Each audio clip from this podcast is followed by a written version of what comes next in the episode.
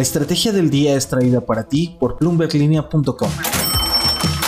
Muy buenos días. Hoy quiero recapitular brevemente lo que fueron las comparecencias de los directivos de Pemex y CFE en la antesala de los reportes que presentarán este jueves las empresas del Estado sobre sus estados financieros. También hablamos de la nueva criptomoneda de moda y la próxima salida de Nubank a bolsa. ¿De qué estamos hablando?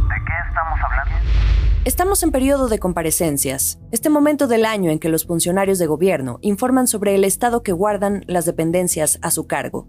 En este caso, empresas estatales.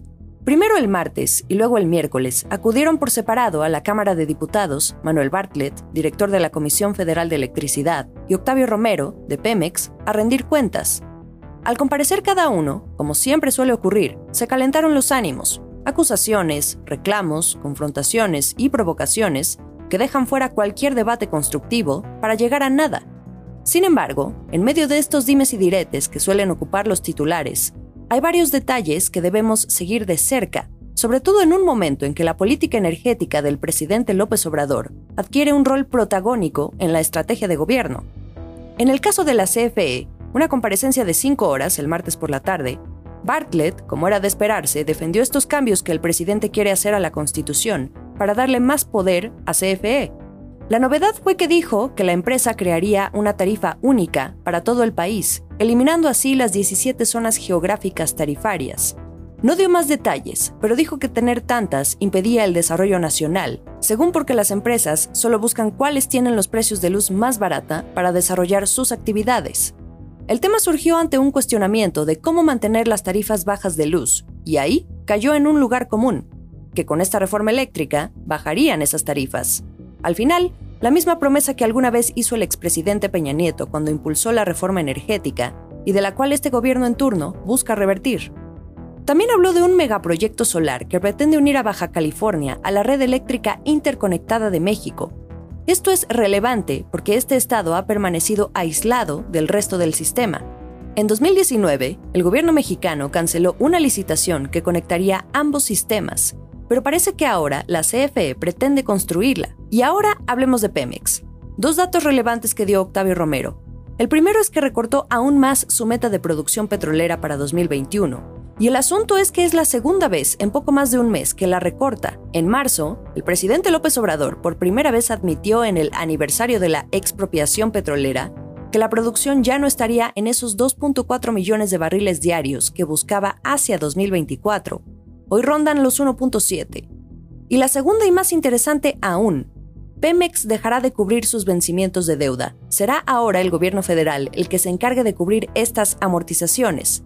Según Romero, fue el mismo presidente quien ordenó a la empresa que ya no emita bonos porque su deuda es más cara que la del gobierno federal. Recordemos que hoy Pemex es la empresa petrolera más endeudada del mundo. Tiene un pasivo financiero de más de 115 mil millones de dólares. Después de ver y escuchar a esta dupla al frente de las empresas energéticas del Estado, hoy tendremos más detalles de la situación financiera de Pemex y CFE, porque presentarán su reporte al tercer trimestre, en estos documentos también medimos qué tan rápido avanzan las metas de soberanía energética del presidente. Acciones y reacciones. Tenemos que hablar de estos criptoactivos con cara de perro. Dogecoin, que se fundó hace 7 años y también tuvo su momentum gracias a Elon Musk, ya no es el token meme del momento, sino Shiba Inu, esta moneda que también tiene como imagen a este perro cuya raza es muy popular en Japón. Estos tokens, que empezaron como una broma, no están a la altura de Bitcoin o Ethereum, pero comienzan a cobrar relevancia. Al menos esta última que menciono se convirtió el fin de semana en la onceava criptomoneda más grande por valor de mercado. Se creó el año pasado y ya tiene una capitalización superior a los 32 mil millones de dólares. Carlos Rodríguez, reportero para Bloomberg Línea en toda Latinoamérica, hizo una comparación para darnos una idea. Este valor que tiene supera al que tienen empresas como Ecopetrol, o casi la mitad del valor de mercado libre. Incluso es superior a fortunas como la del fundador de SoftBank, Masayoshi Son. Si ustedes quieren conocer más sobre esta historia de por qué está valiendo tanto y de dónde viene toda la historia, les voy a dejar un link en la descripción de este episodio porque la lectura es imperdible. El último sorbo. Hablemos rápidamente de la fintech brasileña Nubank ayer activó formalmente el proceso para comenzar a cotizar en los mercados de Estados Unidos y Brasil, pero dejó de lado al de México, donde también tiene operaciones, e hizo énfasis en esto. En Bloomberg Línea quisimos saber por qué, pero la empresa, que en México tiene estas tarjetas de crédito color morado, de nombre NU, y que durante la pandemia despegaron las solicitudes para adquirirlas, prefirió no dar más detalles. Este banco, que nació digital, opera en el país desde abril de 2020 y este año incluso anunció una inversión de 135 millones de dólares para México, porque ha observado un crecimiento mucho más acelerado que en Brasil. El lunes hablábamos justamente de por qué no vemos a más empresas debutar en el mercado mexicano, y esto también involucra a startups o compañías con un perfil más innovador. Les propongo que próximamente hablemos también de otro tema muy interesante, por qué las startups en México y Latinoamérica no salen a bolsa. Se acerca el fin de semana y la información sigue un ritmo como si fuera lunes. Los invito a seguir en bloomberglinea.com todo lo que suceda hoy con los reportes de Pemex, CFE, las criptomonedas y toda la cobertura sobre startups que también pueden encontrar. ¡Feliz jueves!